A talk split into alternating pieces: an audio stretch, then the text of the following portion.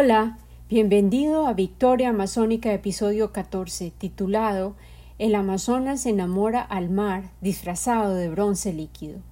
Y sí, las historias de romance siempre me seducen el corazón y la mente. Hola de nuevo, querido amigo, yo soy Lina Cuartas. Bienvenido a Victoria Amazónica. Estamos de regreso y hemos llegado a la última etapa del río Amazonas, las aguas color marrón que eventualmente se volverán uno con el Océano Atlántico. A esta altura de la historia, Lauren McIntyre llama al río Amazonas el río mar. Es interesante que McIntyre elija comenzar su narrativa en esta ocasión con un desastre, un terremoto que nos recuerda el poder inusitado de la naturaleza y la realidad inhabitable del cambio, especialmente en un hábitat tan salvaje como el Amazonas. Así que arranquemos de nuevo. Agárrense duro porque esto va a movernos el piso. Yo estaba en secundaria cuando ocurrió este terremoto y me acuerdo de haber escuchado los reportajes acerca de las emergencias que causó. Y comenzamos con este capítulo, el río Mar. A las 8 y 45 pm del 5 de marzo de 1987, varios millones de árboles y la tierra que los sostenía comenzaron a temblar y a rodar montaña abajo. Y en el transcurso de un minuto, unos diez mil acres de selva del este del Ecuador habían dejado de existir. Las avalanchas que provocó el terremoto de intensidad 7 en la escala de Richter arrancaron la superficie de docenas de cumbres y arrojaron todos los desechos hacia el río Napo y sus afluentes, fortaleciendo la corriente de aguas que corría hacia el Amazonas. Esa misma noche, un grupo de cantantes locales había estado amenizando una fiesta de unos viajeros cubanos en una base del ejército en la ciudad ribereña llamado Francisco de Orellana, en honor al primer europeo que descendió por el río. El líder del grupo era Antonio Núñez Jiménez, el viceministro cubano de Cultura. En la fiesta, el objetivo era comenzar a planear un largo viaje cuyo destino era La Habana. En cuatro canoas enormes, capitaneadas por científicos, planeaban navegar sobre el Amazonas hasta Manaos, remar río arriba por el río Negro, cruzar hacia Venezuela sobre el Caciquiare y flotar sobre el ímpetu del Orinoco hasta llegar al Océano Atlántico. Luego esperarían hasta el año 1992 y navegarían por el Mar Caribe desde Trinidad hasta Cuba con el objetivo de celebrar el descubrimiento de Cristóbal Colón del Nuevo Mundo en 1492. Núñez estaba siguiendo la melodía que lideraba un tambor grandísimo con su pie cuando el piso le contestó el pisotón y lo tumbó al suelo. Comenzaron los gritos de terremoto y todo el mundo salió corriendo. Se veían en el horizonte llamas que cambiaron el color del panorama. Eran el resultado de la ruptura del oleoducto transandino causada por el primero de una serie de movimientos telúricos sumamente fuertes. Esa noche llovió sin parar, como loco, me contó Núñez más tarde. A las once y diez un estruendo tremendo nos volvió a hacer salir aterrados. A la mañana siguiente, al fin, salimos y nos sentíamos más seguros sobre el río, a pesar de que sentíamos las repercusiones de cada terremoto a través del agua y en el fondo de nuestras canoas. El nivel del río había descendido, debido a que los derrumbes habían sido tan masivos que represaron todas las aguas. Luego, esas mismas barreras comenzaron a reventarse, una después de la otra, y los muros de agua pantanosa se comenzaron a llenar de troncos enormes que fluían río abajo. El Napo no tardó en bloquearse completamente con las masas de bosques caídos. Podríamos haber caminado para cruzar al otro lado del río sobre los troncos y atravesar media milla de una orilla a otra sin tener que nadar. Pero nos amedrentaban los nudos de ramas que estaban llenos de nidos de avispas y serpientes. Decidimos entonces abandonar nuestras canoas. Vemos que incluso el magnífico río Amazonas es vulnerable al poder de la tierra de temblar y sacudirse. Imagínate la escena que se estaba desenvolviendo. McIntyre continúa. Durante dos días Núñez observó la confusión creciente de los troncos de árboles que fluían río abajo. Él calculó que la balsa de desperdicios tendría por lo menos 150 millas de longitud. Tenía el olor de bagres muertos y vacas que pasaban con las patas arriba, como si fueran las velas de naves macabras.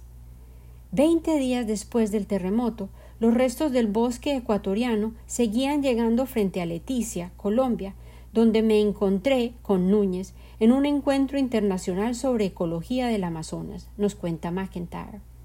Juntos, teorizamos que miles de árboles y la mayor cantidad de lodo que generaron los derrumbes eventualmente llegarían al Océano Atlántico, una contribución insignificante a la enorme cantidad de tierra erosionada que arrastraba la corriente convencional. Detengámonos a pensar en este detalle un momento. Los bosques del Ecuador están tan alejados del trapecio amazónico colombiano que Perú se aloja cómodamente entre ellos, y sin embargo, las aguas rugientes estaban tan cargadas de desperdicios acumulados de las avalanchas que las corrientes los arrastraron, cruzando el Ecuador, atravesando el fragmento del Perú y llegaron a Leticia tres semanas después. ¿Qué crees que le otorga al Amazonas ese color intrigante marrón oscuro? son sedimentos suspendidos, una cantidad enorme. Imagínate 30 filas de camiones, cada camión cargado con 10 toneladas de barro y sedimento, moviéndose uno detrás de otro a 3 millas por hora para cruzar todo Sudamérica día y noche. Su velocidad, de tan solo 3 millas por hora, y su capacidad de carga sería equivalente al flujo central del Amazonas, que deposita mil millones de toneladas de sedimentos y minerales disueltos en el Océano Atlántico cada año. Repito, casi mil millones de sedimentos y minerales disueltos son lo que deposita el río Amazonas en el Océano Atlántico cada año. Casi la totalidad de su material disuelto es erosión originada en los Andes, una cordillera principalmente compuesta por pisos sedimentarios de antiguos océanos que fueron presionados hacia arriba a medida que el piso de basalto del Océano Pacífico se deslizó bajo el continente. Las montañas aún están irguiéndose y al mismo tiempo se erosionan por la acción del viento, la lluvia, el hielo y los terremotos, tal como el que Antonio Núñez Jiménez vivió sobre el río Napo. La tierra está viva, y si elegimos no recordarlo, nosotros mismos somos los responsables de las consecuencias. Núñez, el narrador de la experiencia del terremoto, había tenido el propósito de seguir la ruta de Francisco de Orellana en el año 1542. Él fue el primer europeo en descender por el Amazonas hasta el mar. Orellana, podrás recordar tal vez, capitaneaba la embarcación que Gonzalo Pizarro envió en busca de alimentos. Al no poder regresar río arriba para encontrarse de nuevo con Pizarro debido a la fuerza de la corriente, Orellana navegó sobre el Napo y el Amazonas, que cada vez parecía más ancho. Orellana abandonó a Pizarro a su suerte, quien tuvo que regresar desesperado y furioso debido a la pérdida de su segundo al mando con tan solo cincuenta hombres. Un sacerdote, Fray Gaspar de Carvajal, a quien también he mencionado con anterioridad, mantuvo un informe detallado del viaje de Orellana, que tuvo una duración de ocho meses. Aun si tenemos en cuenta que los informes de Carvajal, en gran medida, contenían exageraciones que tenían el objetivo de asombrar al rey español, las riberas que describe parecen haber estado bajo el control de enormes naciones de nativos y estaban mucho más densamente pobladas de lo que son ahora. Al inicio de su contacto, los indígenas fueron amistosos, pero después de que los exploradores habían asesinado y ahorcado a varios de ellos, las flotillas de arqueros se oponían al cruce de la nave de Orellana, asediándolo durante las dos mil millas finales, obligando a los europeos a mantenerse en el centro del gran río. Los arquebuses españoles y los arcos poderosos salvaron muchos de sus días, a pesar de que tres españoles fueron heridos de muerte por flechas envenenadas, y aún el sacerdote Carvajal resultó herido durante un ataque de arqueras feroces que excedían a sus machos en la batalla. A él le recordaron las beligerantes Amazonas Negras de California, en cuyo honor se nombró al río eventualmente. Las Amazonas Negras eran personajes de la ficción fantástica de la época, los romances de los caballeros que aparecían gracias al invento de la imprenta desde el año 1490. El héroe más conocido de la literatura española era el Amadís de Gaula, quien luchó en miles de páginas saturadas de enfrentamientos, matando hordas de infieles en tierras imaginarias para lograr obtener honor y gloria. Tales fantasías, narradas en baladas, parecieron volverse reales para los soldados españoles, que se sentían poderosamente atraídos por aventuras ilógicas y espléndidas a partir del descubrimiento del Nuevo Mundo. Estaban dispuestos a tomar riesgos enormes para transformarse en hidalgos, o sea, hijos de algo, el antónimo de un insusto ancestral.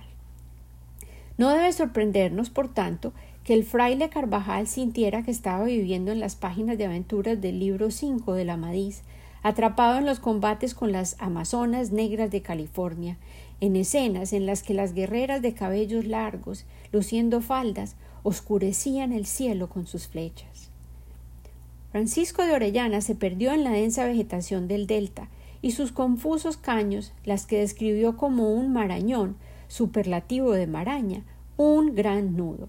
Marañón fue precisamente uno de los nombres iniciales del río. Perdido en el Marañón y la corriente guiana lo arrastraron mil doscientos millas por la costa, llevándolo hasta Trinidad y eventualmente a reencontrarse con sus compatriotas. La hazaña de Orellana no logró asegurarle la propiedad del Amazonas a España. Durante un siglo, más de cien años, nadie más recorrió el río. Los ingleses, holandeses, franceses y portugueses eran todos rivales que pretendían lograr el control del territorio que rodeaba la desembocadura del río, asociándose con miles de indígenas que se regocijaban de ser testigos del espectáculo de que sus enemigos tribales murieran víctimas de las armas de fuego de los extranjeros. Ya para el año 1631 los portugueses habían logrado sus propósitos, pero en 1637 Dos sacerdotes españoles que huían de indígenas indignados que los querían matar en Ecuador atravesaron todo el Amazonas, retomando la ruta de descubrimiento de Orellana y alarmando al gobernador portugués al mismo tiempo. Él reaccionó rápidamente para asegurar los derechos de Portugal sobre las tierras río adentro y se comunicó directamente con uno de los sacerdotes, Domingo de Brieva, y le solicitó regresar río arriba como guía a la región desconocida para muchos, con una flota de cuarenta y siete canoas grandes, con noventa soldados y mil cien indígenas. Hasta los noventas, McIntyre aseguró que esa permanecía aún en los récords como la más grande expedición amazónica. El encargado de liderar tal empresa fue Pedro Teixeira, de setenta años, un comandante veterano de flotillas de canoas durante las guerras riberinas. En menos de ocho meses de remo constante, Teixeira alcanzó las aguas altas del río Napo y afirmó la posesión real de las tierras de cada campamento que establecieron en la ruta. Al reubicar las dos mil millas río arriba y establecerlas como el límite al oeste del terreno reclamado por Portugal, la expedición de Teixeira obtuvo la mayoría de la cuenca del Amazonas para la futura nación del Brasil. Sin embargo, irónicamente, ni Teixeira ni Brieva aparecen asociados a ningún lugar en los mapas contemporáneos. Con una parte de su pequeño ejército, Teixeira ascendió al bosque de nubes que había derrotado a Gonzalo Pizarro. Al entrar a Quito por la puerta de atrás, sorprendió a los españoles, quienes se habían asentado en la ciudad cien años atrás. Después de varios meses, los españoles se cansaron de Teixeira y lo sacaron de la ciudad. El padre Brieva lo acompañó de nuevo río abajo y así se convirtió en la única persona que está registrada en la historia que recorrió el Amazonas tres veces en canoa. Esta afirmación me parece a mí un poco sospechosa. Me imagino que muchos nativos y locales lo han hecho, incluso más veces. Pero sigamos a Loren. McIntyre luego se entretiene en contarnos otra más de sus historias acerca de un personaje que admira y de quien se acordó al leer sobre las tres jornadas de Brieva sobre el río Amazonas. Todas son, sin duda, victorias amazónicas, pues los protagonistas de estas historias sobrevivieron sus aventuras para contarlas. Loren dice El único rival de mi panteón de honor de los héroes desconocidos de los exploradores del Amazonas es John Schultz, un adolescente americano que partió a solas de Quito en 1947 en una versión bien complicada de su ruta de regreso a la Universidad de Chicago. Con un morral de 50 libras sobre su espalda y tan solo 21 dólares en su bolsillo, Schultz caminó sobre los Andes y remó una angosta canoa construida con un tronco ahuecado con fuego para bajar por el río Napo. En Iquitos, Perú, pagó 11 dólares por un casco, que es una canoa tallada de cedro suave de 17 pies de longitud, también sellada con fuego. Remando desde la proa y cubriendo unas 110 millas cada día, Schultz llegó a Manaos, dos mil millas río abajo, en el día mismo que cumplía 19 años. Al llegar allí, algunos amigos le ayudaron a modificar la canoa con velas, un asiento en el medio y ampliar el espacio de carga con maderos unas ocho pulgadas.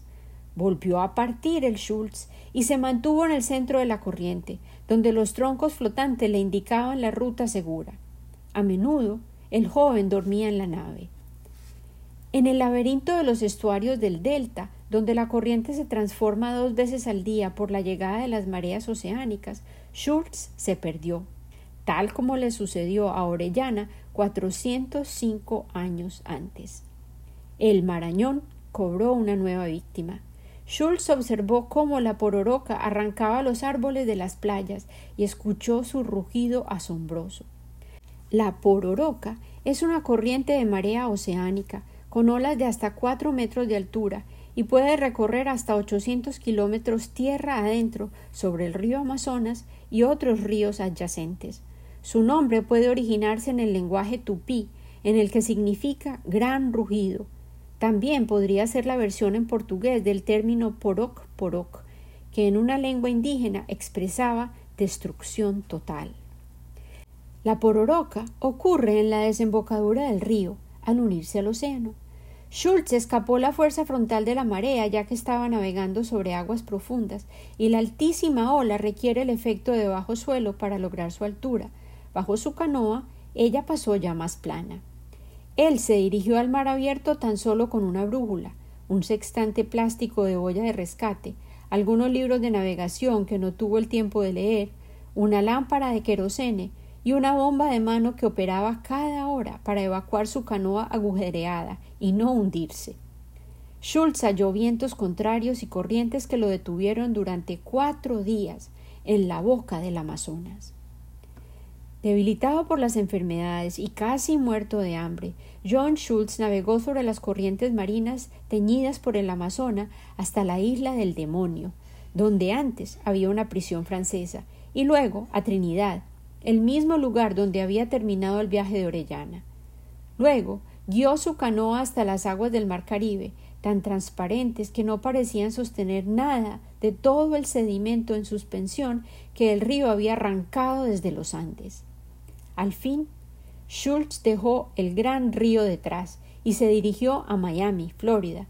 De hecho, a esas alturas se hallaba a seis mil millas más cerca de su destino que cuando se había iniciado su aventura en el río Napo, catorce meses antes.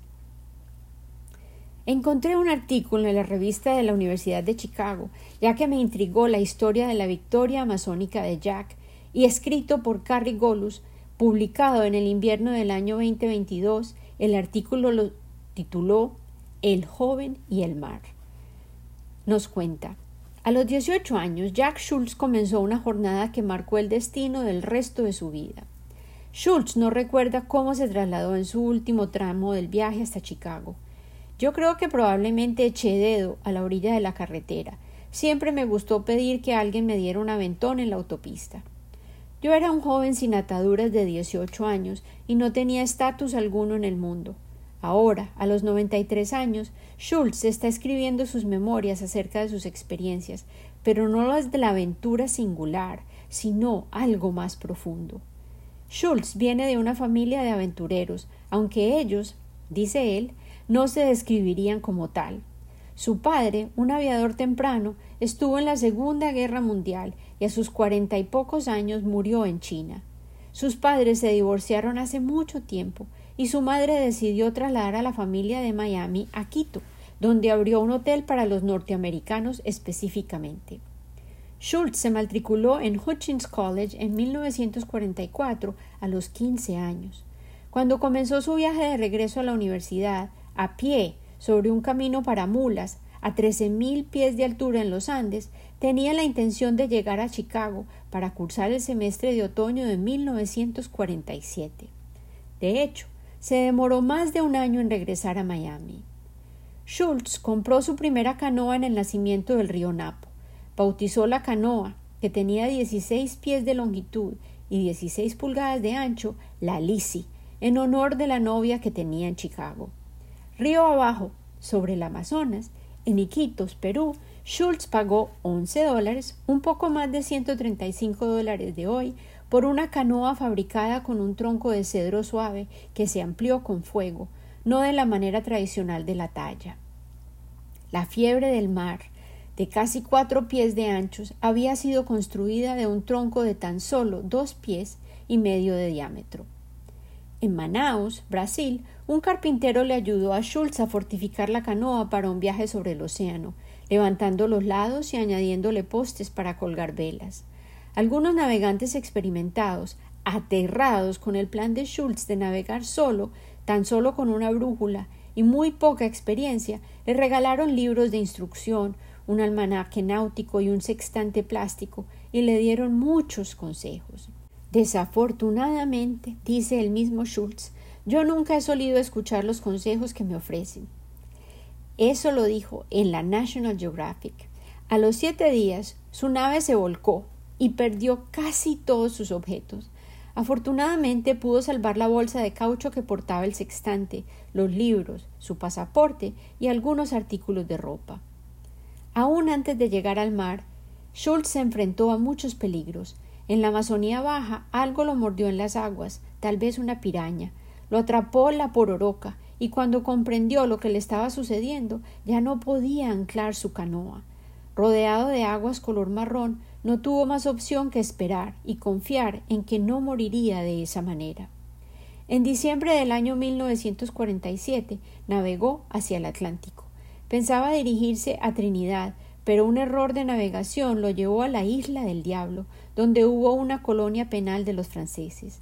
Allí recibió atención médica para ampollas causadas por el agua salada, tan solo una de las muchas bondades que encontró en su camino, en el que muchas personas a las que no conocía le ofrecieron alimentos, refugio, equipo, cuidado médico y los consejos que él casi nunca escuchó. Yo le digo a quien me escucha para asustarlos, dice Schultz, yo morí en ese bote.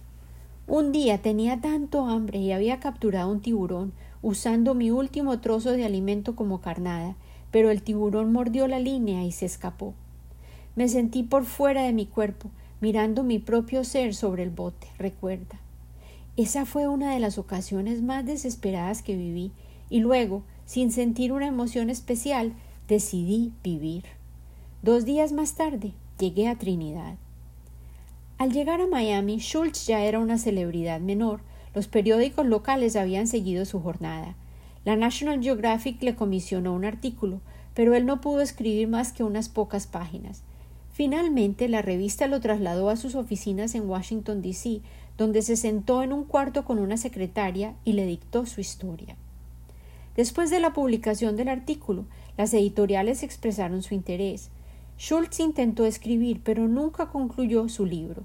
Le resultaba más fácil hablar sobre su experiencia y viajó por todo el país dando conferencias. La gente quiere oír las historias de aventuras, dice Schultz, yo era hábil para entretener a la gente, digamos que un profesional. Existe siempre la tentación de exagerar, pero yo le digo a la gente que nunca digo la misma mentira dos veces. En 1952 Schultz se alejó de su carrera pública y se dedicó a aprender carpintería. A mediados de la década de 1950 trabajó como bombero mientras estudiaba física en la Universidad de San Diego. Luego se certificó como ingeniero y construyó muchas casas con especificaciones únicas, como la suya propia. Pero nunca vivió una vida aburrida. En la década de los 60 organizó una expedición para estudiar los patrones de migración de las ballenas grises maternas. Más recientemente navegó por Bali, donde vive uno de sus hijos. Eso no parece ser muy interesante, pero las condiciones de navegación son sumamente difíciles, dice Schultz. Estoy muy orgulloso de haber hecho eso. La herida de mordida que sufrió en el Amazonas sanó rápidamente y no le dejó una cicatriz mayor se recuperó de las ampollas y de la malaria, y en realidad no tuvo secuelas físicas. Mi más grande enfermedad, dijo Schultz, supongo que puedes llamarla PTSD, síndrome posterior a vivir un trauma. Después de tantos años, aún me afecta. Las sensaciones van bien física que emocional, como un frío que me recorre todo el cuerpo, dice. Luego desaparece. Yo me aferro a la sensación si estoy tratando de escribir, pero de lo contrario, la saco de mi mente rápidamente. Su mejor hora para escribir, dice Schultz, es como una hora antes de cenar. Con el apoyo de su esposa, Linda, ha escrito unas setenta u ochenta páginas. El trabajo es lento, porque no lo puedo tolerar durante mucho rato. Después de contar sus aventuras durante tantos años, a Schultz le resulta complejo narrar una versión más realista de su jornada y las complejas emociones que vivió. Al estar enredado en la marea oceánica, por ejemplo, que considera fue el momento más peligroso, dice, eso fue como estar atrapado en una matriz, la matriz de una mujer que estaba corriendo una carrera. Cuando regreso a ese momento para escribir sobre él, he comprendido que no sentí mucho miedo, dice Schultz. Fue hermoso, fue absolutamente bello. ¿Cómo puedo explicar esa hermosura cuando estuve rodeado de un muro de agua que en cualquier momento me pudo haber matado? Qué interesante la historia de Schultz. A veces yo también siento que ser humano sobre el planeta Tierra se siente tal como lo que Jack Schultz describe tan elocuentemente haber sentido cuando estuvo atrapado en la pororoca. Él dijo Eso fue como estar atrapado en una matriz la matriz de una mujer que estaba corriendo una carrera. Ahora regresemos a la mujer salvaje hecha río, corriendo en su afán por llegar al océano Atlántico, recogiendo aguas por doquier. Aquí sigue McIntyre. De los muchos tributarios de agua marrón cargados de sedimento, el más grande es el río Madeira, que le entrega su aporte al Amazonas 90 millas después de Manaus. La mayoría de las aguas del Madeira fluyen desde Bolivia, de los picos que se erigen mil pies justo en las orillas del lago Titicaca, así como de corrientes que están en las inmediaciones de La Paz, capital de Bolivia, y también de quebradas que se encuentran entre los ríos de las zonas bajas, llamados Concepción, Exaltación, Perseverancia y Pensamiento. Imagínate ese hecho, que el tributario de aguas color bronce más grande, el Madeira, recibe sedimentos de corrientes que rodean pueblos con los nombres de Concepción, Exaltación, Perseverancia y Pensamiento. El Amazonas en realidad supera la más salvaje de las imaginaciones, fácil y poderosamente. McIntyre continúa. El Madeira también entrega caucho salvaje desde Bolivia por el Amazonas con fines de exportarlo a todo el mundo, mucho menos hoy en día que cuando comenzó el frenesí del caucho hace más de cien años. Antes de esta manía, la savia de la madera que llora se usaba para impermeabilizar ropa o para crear juguetes algo vulgares que aún se pueden ver en los mercados ribereños. En 1830 las exportaciones eran de unas 150 toneladas. Para 1870 ya habían sido multiplicadas por 40 la demanda creciente creó que los británicos se robaran unas semillas de hevea brasilienses para cultivarlas en las plantaciones de Asia. En 1888, John B. Dunlap inventó una llanta práctica de caucho y en tan solo dos décadas, a eso de 1900, Brasil estaba exportando 100 millones de libras de caucho natural por año, a 3 dólares por libra. El llamado boom del caucho le otorgó a Manaos, un pequeño pueblo en medio de la Amazonía, un puerto flotante, una casa de ópera famosa y el primer sistema de tranvías eléctricos de Sudamérica. Sobre la parte alta del Madeira hay rocas negras enormes que crean rápidos impasables. La estación de abastecimiento de caucho más remota estaba en Cachuela Esperanza, cerca al extremo norte de Bolivia, donde las aguas de los ríos Madre de Dios, Beni y Mamoré se vaciaban turbulentamente en el Madeira. En ese punto de control, uno de los varones más famosos del caucho, Nicolás Suárez, erigió bodegas y su base central para su ejército personal. Suárez poseía 12 millones de acres de selva con los mejores árboles de caucho salvaje y empleaba a 10.000 caucheros, cuya mayoría provenían de los altos Andes de Bolivia. Suárez no era un buen hombre, asesinaba a sus amigos y a sus enemigos, sometió a la esclavitud a cientos de indígenas, amenazándolos con armas de fuego, y los hacía cargar bolas enormes de caucho, rodeando diez rápidos, bajando por siete cataratas y tres caídas de agua monumentales que detenían el tráfico de los barcos de vapor en la parte inferior del río. Aquí, Lauren McIntyre nos regala otra de sus anécdotas personales. En una visita a Cachuela Esperanza en 1971, yo hallé la tumba del señor Suárez. Estaba marcada con un Packard oxidado de 1909. Yo confieso que tuve que investigar cuál era la relevancia de hallar un Packard como el marcador de una tumba. Packard fue una compañía de automóviles localizada en Detroit, Michigan. Los primeros automóviles Packard fueron producidos en 1899 y los últimos fueron ensamblados en South Bend, Indiana, en 1958. La compañía era célebre por crear sus automóviles de lujo antes de la Segunda Guerra Mundial. Poseer un Packard era una marca de prestigio y los ejemplares que aún existen están en museos, ferias de carros y colecciones privadas de automóviles.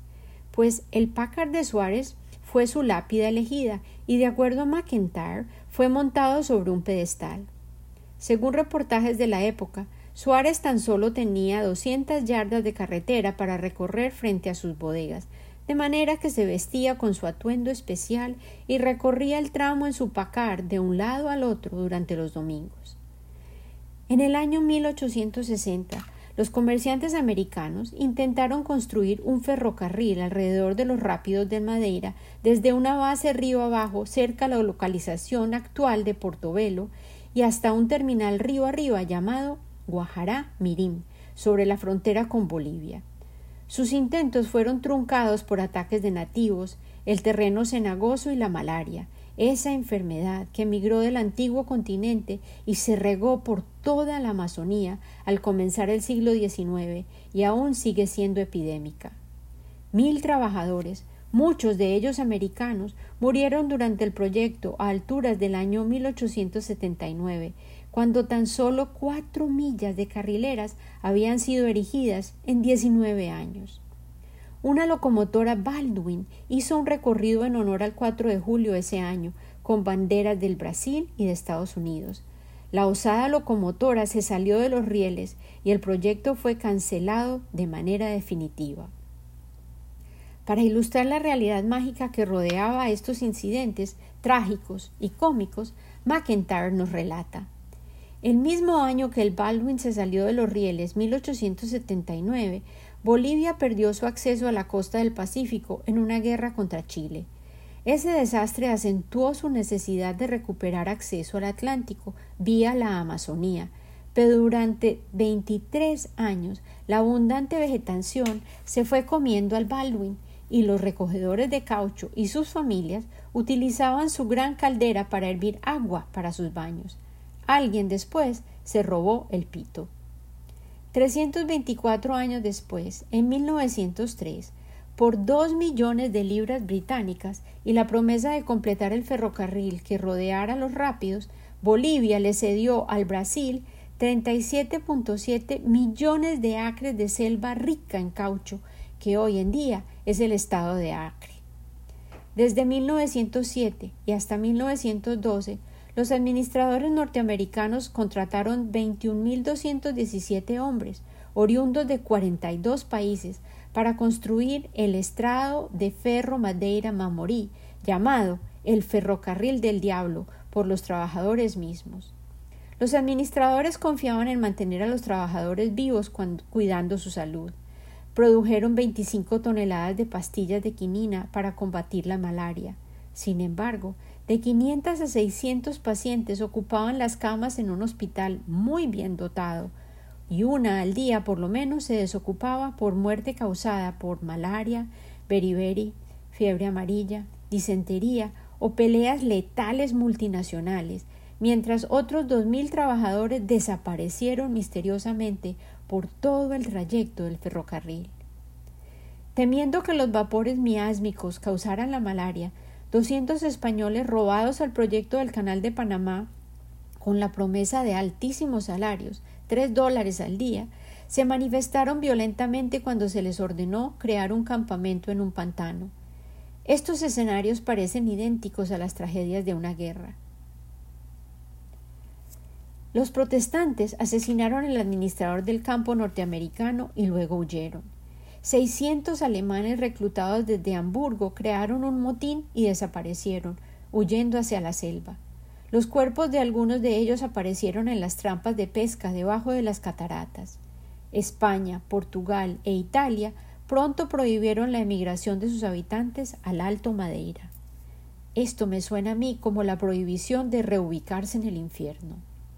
En 1910, cuando ya se había construido la mitad de la línea, el precio del caucho alcanzó su punto más alto, dos dólares con ochenta y ocho centavos, que equivaldrían a treinta dólares en los años noventa. Dos años más tarde, ese trazo inicial de 227 millas del Madeira Mamoré, de ninguna parte a ninguna parte, coincidió con la caída monumental de los precios del caucho, ya que las plantaciones de Malasia inundaron los mercados con 8.500 toneladas de caucho. En tan solo una década, la producción asiática anual llegó a más de 400.000 toneladas. Cuando el caucho se desplomó a dos y medio centavos por libra, los administradores del ferrocarril se fugaron. Durante sus 60 años de operación, el ferrocarril del diablo nunca logró recuperar lo invertido en su construcción. En 1971, nos cuenta McIntyre, abordé el antiguo tren río arriba, en el ninguna parte del puerto de Guajará Mirim para experimentar uno de sus últimos viajes. Dos largos días más tarde me bajé en Portobelo, en ninguna parte otra vez, que yacía al final de las cataratas, un lugar donde coincidían el río, los caminos y el tráfico aéreo. Allí un veterano del capítulo de 1907 a 1912 me llevó hasta el cementerio del hospital del ferrocarril, cubierto por la manigua. Hallamos varias lápidas de los trabajadores norteamericanos escondidas por el humus y la excesiva humedad. Me pareció un ambiente casi submarino. R. Keller, de 21 años de edad, muerto en 1909, y J. R. Kennedy, quien murió el 26 de noviembre de 1910 a los 26 años. Unos pocos meses después, una nueva autopista reemplazó a la Loca María, como se denominó a la línea de Madeira Mamoré entre los pocos sobrevivientes ya ancianos que aún se reunían anualmente en Falls Church, Virginia, cerca a mi hogar. En 1990, en la estación de ferrocarril de Madeira, un pito sonó y una locomotora arrancó, levantando nubes de humo y vapor y chispas tal cual hace cada domingo después de misa. Con otros turistas abordé la decrépita locomotora y recorrí siete millas de los rieles abandonados. Llegamos a un cruce y sobre la carrilera nos dirigimos hacia ninguna parte que existía arriba abajo, ahora una ciudad de unos mil habitantes. Definitivamente, el tiempo y el espacio en el Amazonas parecen líquidos, una montaña sólida puede convertirse en un derrumbe monumental o romperse para dar a luz a un río. Un ferrocarril se puede convertir en un monstruo devorador de hombres, y la prosperidad que atrae como el oro destellante de los incas puede volverse un pacard sobre un pedestal, el marcador de la tumba de la estupidez humana. Las historias del Amazonas parecen fábulas, pero tan solo los sabios y los pensadores podrán hallar las gemas y las verdades que éstas esconden. Permíteme contarte una de mis fábulas más tempranas. La escribí inicialmente para mis hijos, pero su objetivo real es llegarle a cualquier ser humano que vive sobre esta delicada esfera azul que sostiene en su vientre la selva esmeralda. escucha, escucha, escucha. Hacia la selva esmeralda, el credo de Penélope para cualquier milenio. En una noche solitaria y oscura, yo buscaba luz entre la oscuridad. Me refugié en las golosinas, no me llenaban la barriga. Jugué cuanto pude, no lograba distraer mi angustia. Me sentía en una prisión, rodeada por todas mis cosas. Decidí embarcarme en una gran jornada. Ansiaba hallar la tierra cuya voz llamaba a mi conciencia. Me dirigí directamente a la Amazonía. El verde que yo añoraba se extendía como un tapiz bajo mi nave destartalada y oxidada. El río marrón se extendía sin fin como un gran mapa, y por supuesto lo seguí. Aterricé suavemente al lado de un árbol cuyos brazos amplios me decían Para aquí. Al descender vi guayabas rosadas y maduras, y al disfrutar una, reclinada contra mi árbol, una voz melodiosa cortó el silencio. ¡Ajá! Era contigo que debía encontrarme. Yo soy Penélope, espíritu de la sencillez. Por favor, siéntate. No vi a nadie inicialmente, pero al asomarme y detallar pude observar una melena dorada y dos piernas delgadas colgando de una rama. Una pequeña criatura me miraba, pendía al revés. La voz chillona que fluía de ese ser declaró Tuve este impulso, esta certeza, la historia que vi en sueños era para compartirla. ¿Pero con quién? Tú eres el misterio, la pregunta que maduró en mi esencia, y ahora estás aquí. Así que escucha, debes pensar. ¿Cuál fue la pregunta que te trajo aquí? ¿Qué te hizo viajar y hallarme a mí? La miré aterrada. ¿Cómo podía ella saber? ¿Quién soy? ¿Cuál es mi propósito? había preguntado tantas veces. Yo quiero saber con ansias por qué me siento vacía. Tiene que ser más que desear y acumular la vida. Ella suspiró con volumen y con intención evidente. Penélope saltó y se sembró en mi hombro. Escucha, ahora es mi turno. ¿Has detallado acaso una bellota? ¿La has mirado de cerca en tu mano? ¿Has visto la pequeña gorra que cubre su cabeza? Hay regordetas delgadas, verdes y marrones, y cada una de ellas aloja en su interior vida nueva. En una sola bellota vive la promesa de todo un bosque. Piénsalo, sé una bellota al escuchar esta historia. Escucha, escucha, escucha. Había una vez una pequeña bellota que soñaba con ser grande, muy grande. El viento le susurró Entiérrate. Me da miedo, respondió la pequeña bellota, pero sin embargo empujó y se enterró muy profundo en la tierra. Tengo sed, gritó la bellota. Déjame llover sobre ti, le susurró la lluvia, y llovió, formando charcos a su alrededor. Hace frío, pensó la pequeña bellota, pero pacientemente bebió el agua helada, y la oscuridad y el silencio lo invitaron a dormir. Soñó que crecía, era enorme. Tan poderoso era que perseguía las lombrices y desplazaba los caracoles. Soñó que bailaba con la lluvia y que lo besaba el sol. Se rió con tanta fuerza cuando vio al sol enamorado que despertó y vio que de hecho era grande, alto y fuerte. Penélope suspiró y de nuevo me miró como quien ha entregado un regalo. Ajá. La bellota murió y el árbol nació. Sí, dijo Penélope, sí, y un árbol puede florecer, puede dar madera, puede dar fruta. La historia de la bellota de Penélope movió todas las piezas del mobiliario de mi mente. Esta revelación no es para que yo la conserve, ahora tú debes escucharla. Este no es un secreto para guardar, es una parábola para vivir. Querido humano, criatura de la tierra, somos seres de aire y luz. Podemos añorar llegar y luego tocar las alturas, Podemos aullar como el viento, ser uno con la lluvia, tejer hongos y lianas en nuestro cabello. Sí, cada uno de nosotros puede, a su manera particular, conectarse con la tierra misma, florecer, dar semilla, propagar, crecer nuestras raíces, volvernos humus y regresar como semilla germinada. Tenemos que alejarnos del pensamiento del ayer, del explotador, el explorador, el controlador, el destructor. Debemos más bien explorar nuestras aguas profundas de ser y refrescar nuestras agallas, absorber el oxígeno que alimenta la vida y recordar los tesoros que se esconden en nuestra propia esencia. En nuestra confusión no nos vemos los unos a los otros. Ensordecidos por demasiada información, no nos escuchamos los unos a los otros. No logramos concebir el peso monumental de nuestro valor, el valor del otro. Nuestros egos propagan miedo y nos enseguecen a la magnificencia del otro humano, bien sea cercano o lejano, que refleja nuestras propias sombras.